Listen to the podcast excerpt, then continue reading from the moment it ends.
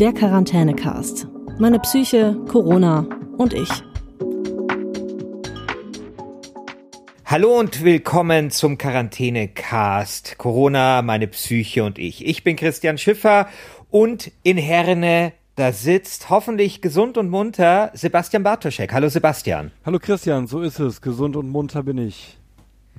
So, wir haben uns äh, das Thema Geduld und Ungeduld vorgenommen für diese Folge, weil ich finde, man spürt überall in der Gesellschaft eine wachsende Ungeduld. Ja, wir merken das in den Diskussionen, die auf politischer Ebene geführt werden. Wie viel soll man lockern? Wie viel darf man lockern? Man merkt es, finde ich, aber schon auch einfach im persönlichen Umfeld. Also bei mir ist das zumindest so.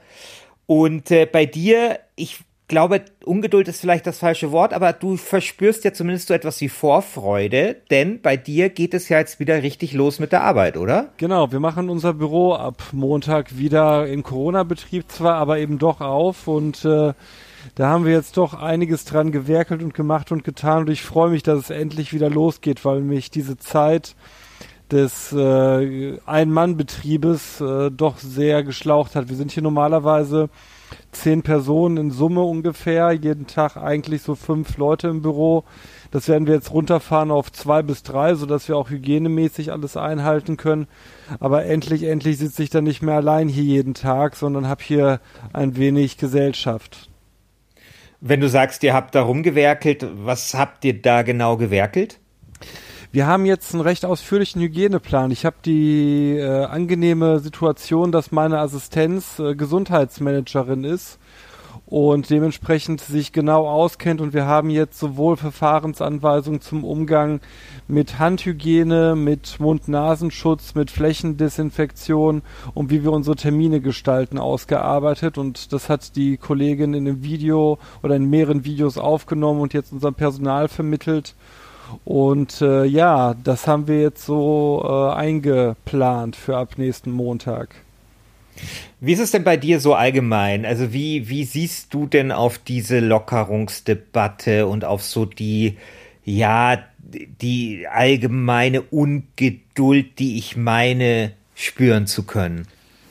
Ich habe da so eine, so eine zwieschneidige Meinung letztlich. Zum einen, vom Kopf her ist diese Debatte verfrüht. Vom Kopf her wissen wir, wir brauchen eigentlich äh, klare Maßnahmen und die Lockerungen sind zu früh, um äh, ja in ein sinnvolles wissenschaftliches Konzept zu passen. Andererseits, das ist da mein Bauchgefühl, wünsche ich mir natürlich auch, wie glaube ich jeder, Rückkehr zur normalen Normalität und nicht zu dieser, wie die Kanzler es nennt, no äh, neuen Normalität. Ne? Ähm, ich finde es sehr interessant. Wir haben ja, glaube ich, in der ersten Folge mal über Depressionen gesprochen und was quasi Corona und dieser Lockdown auch mit der Psyche anstellt. Jetzt ist es ja so, dass gerade Lockerungsbefürworter immer wieder auch so psychologische Argumente ins Feld führen. Also die Folgen eben für die Menschen, ähm, dass sie zu Hause bleiben müssen, ähm, häusliche Gewalt und so weiter und so fort. Und auch zum Beispiel jemand wie Wolfgang Wodak, also dieser ich glaube, es ist vielleicht doch ein bisschen untertrieben zu sagen, höchst umstrittene äh, Dieser Corona.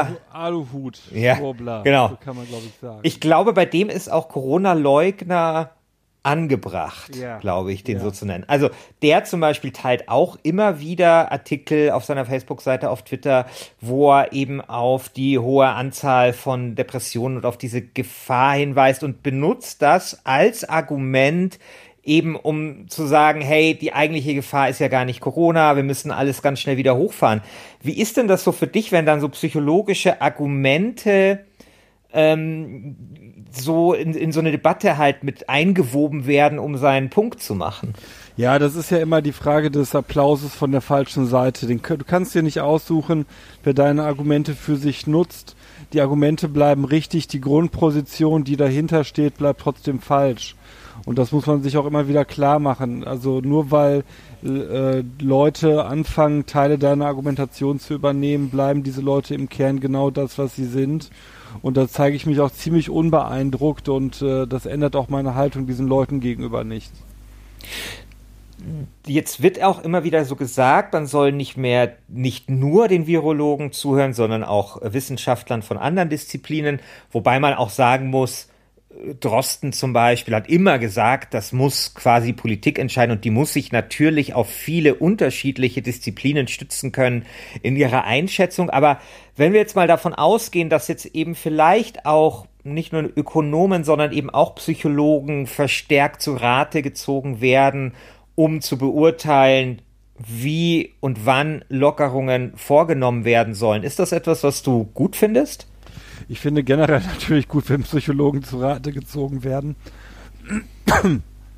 ähm, ich finde aber, dass man das schon die ganze Zeit über eigentlich hätte machen müssen. Es ist ja kein Entweder-Oder, es ist auch kein die guten Psychologen und die bösen Virologen oder so, sondern letztlich geht es darum, in einem Diskurs die bestmögliche Haltung für den Moment auszudiskutieren. Und das kann sich ändern. Und da sollte man natürlich auch Psychologen hören, da sollte man auch Soziologen hören, da sollte man auch Pädagogen hören. Aber da muss man immer auch Virologen hören. Und ähm, den Fehler, den die Politik betreibt, oder das, was das vielleicht etwas doch augenscheinliches Spiel ist, ist jetzt so zu versuchen, Dis Disziplin gegeneinander auszuspielen. Das ist nicht schön. Kommen wir mal zum Thema Geduld oder Ungeduld. Was würdest du dann als Psychologe zu diesem Phänomen sagen? Was lässt sich denn aus psychologischer Sicht zum Thema Ungeduld sagen?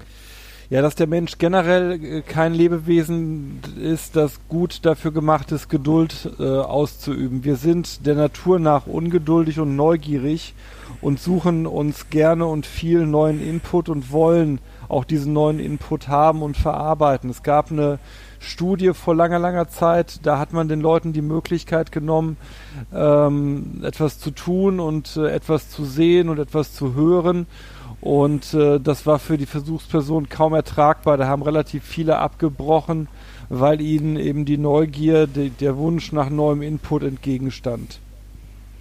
Ist das auch ein bisschen das, was wir in der letzten Folge, glaube ich, besprochen haben, als es um Verschwörungstheorien ging, nämlich so dieses, dass man nicht gut klarkommt, äh, wenn es Unsicherheiten gibt oder etwas nicht schwarz, nicht weiß ist, sondern irgendwo dazwischen das ist ein etwas anderes Phänomen. Das ist natürlich auch zutiefst menschlich, aber das ist erst einmal ein anderer Bedürfniszweig. Das eine ist das Bedürfnis nach Sicherheit und klaren Strukturen. Das ist das, was wir bei den Verschwörungstheorien haben.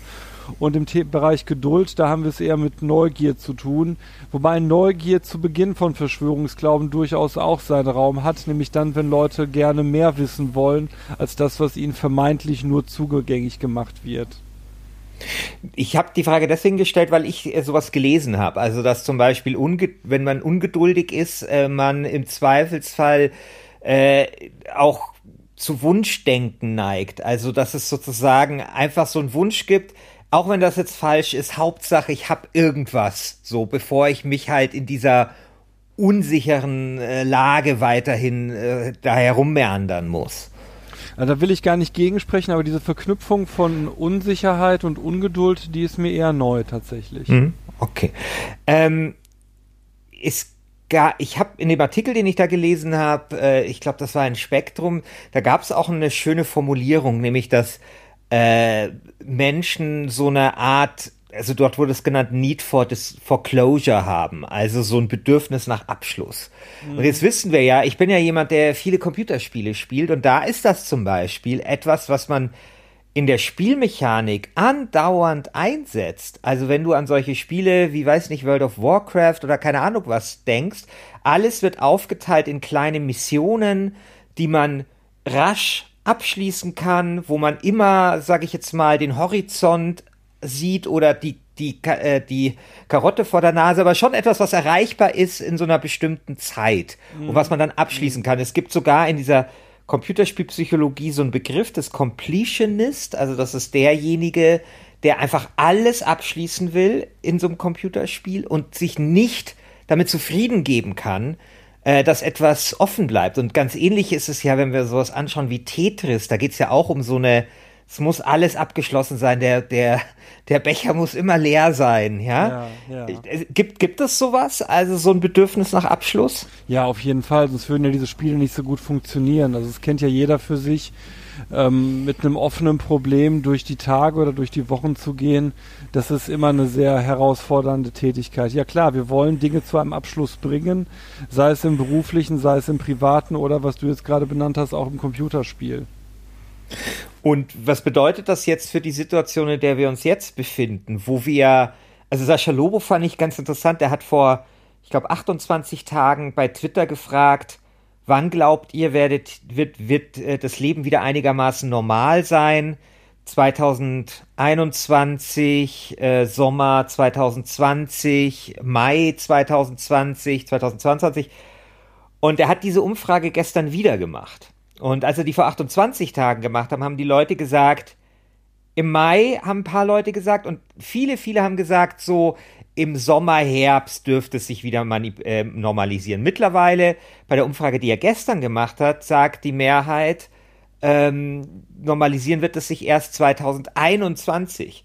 Das heißt, wir sehen, dass diese, dass, dass die Menschen zwar versuchen zu ertasten, wann es wieder normal sein könnte, es aber nicht können und es jetzt einfach so eine, finde ich, Situation ist mit so einem sehr offenen Ende. Und das ist ja dann eben genau das Gegenteil von so einem Bedürfnis nach Abschluss. Das wird ja in dieser ähm, Krise ja überhaupt nicht befriedigt. Absolut, aber ich glaube, da ist dein World of Warcraft-Bild, glaube ich, ganz gut für die Hörer, die es kennen die große Mission, also das, das, der Abschluss von, von das Ganze, sage ich jetzt mal, der wird noch dauern. Das wissen wir kognitiv. Deswegen nehmen wir uns jetzt der ganzen kleinen Tasks an, der ganzen kleinen Zwischenaufgaben und versuchen die abzuschließen. Wenn es darum geht, wann fängt die Kita wieder an, wann mache ich mein Büro wieder auf, wann kann ich mal den und den wieder treffen. Also wir basteln uns idealerweise jetzt so kleine Meilensteine auf dem Weg zum großen Meilenstein und schielen aber dann doch vom Bauch her, wenn auch nicht vom Kopf, immer wieder auf die Nachrichten zum Impfstoff. Denn wir wissen alle, eine richtige Lösung des Problems werden wir dann erst haben, wenn wir einen Impfstoff haben. Und jede Nachricht, das sieht man ja, jede Nachricht, die irgendwie in die Richtung Impfstoff geht, die ploppt ja sofort riesig auf und erhält eine riesige Verbreitung, weil sie diesen langen Zeitraum verspricht, doch vielleicht ein wenig zu verkürzen. Wir sind da da fast schon so ein bisschen, was man äh, bei den Fragen, bei der Frage, was man eigentlich tun kann gegen so Ungeduld. Ich meine, du hast es ja jetzt so ein bisschen als Gesellschaft beschrieben, kleine Schritte, Kitas öffnen, äh, Dinge nach und nach öffnen, kleine Ziele setzen. Kann ich das auch als Individuum? Also kann ich auch sagen, hm, gegen die Ungeduld, äh, dass jetzt alles wieder so ist wie früher, hilft vielleicht keine Ahnung, dass ich jetzt anfange, Masken zu nähen, weil das ist auch ein kleines Ziel, was ich mir setzen kann. Ja. Äh, nähen, nähen zu nähen. Also kann man, ist das vielleicht so ein, eine Sache, die man dagegen tun kann? Ja, auf jeden Fall. Also auf jeden Fall muss ich mir kleine erreichbare Ziele setzen äh, die mich allerdings auch ein bisschen herausfordern. Und da ist so ein Maskennähen-Ding zum Beispiel eine ganz schöne Sache, weil das schafft eigentlich jeder, aber es erfordert doch eine gewisse Fingerfertigkeit äh, und ein gewisses Maß an Frustrationstoleranz, sich da dran zu machen.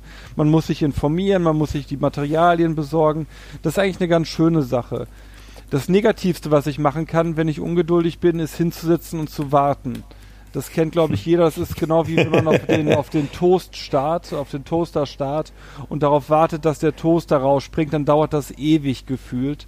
Und genauso ist es mit äh, Ungeduld und anderen Sachen im Generellen natürlich auch. Das heißt, äh, nicht hinsetzen und warten, dass Zeit vergeht, sondern etwas aktiv tun, etwas anderes aktiv tun, damit die Zeit vergeht.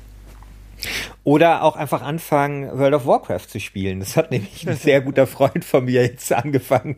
Er hat noch nie World of Warcraft gespielt, hat jetzt angefangen und ist jetzt irgendein Level 102 irgendwas. Äh, und er hat also so einen unglaublichen Spaß mit diesem Spiel. Also ich habe noch nicht jemanden gesehen, der so einen großen Spaß mit diesem Spiel hat.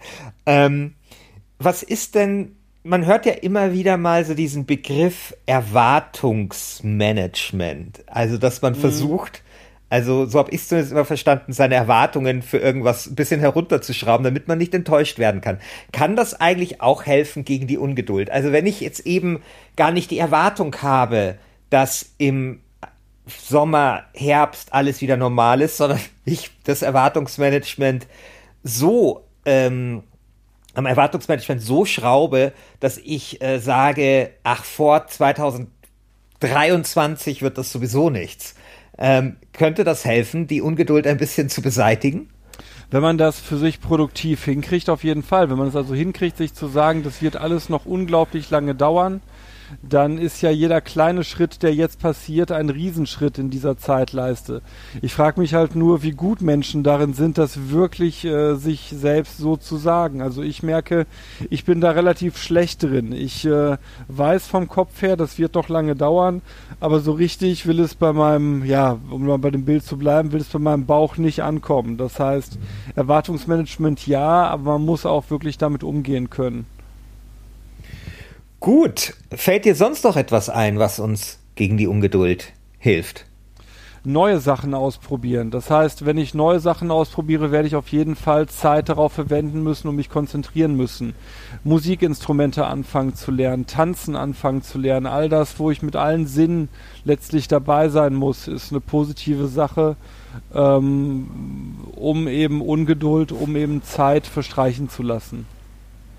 Sehr gut. So, dann lernen wir jetzt alle ein Instrument und spielen World of Warcraft und dann wird die Zeit vergehen äh, wie im Flug, bis dann endlich hoffentlich ein Impfstoff da ist. Genau. Vielen Dank, Sebastian, und vielen Dank euch da draußen fürs Zuhören.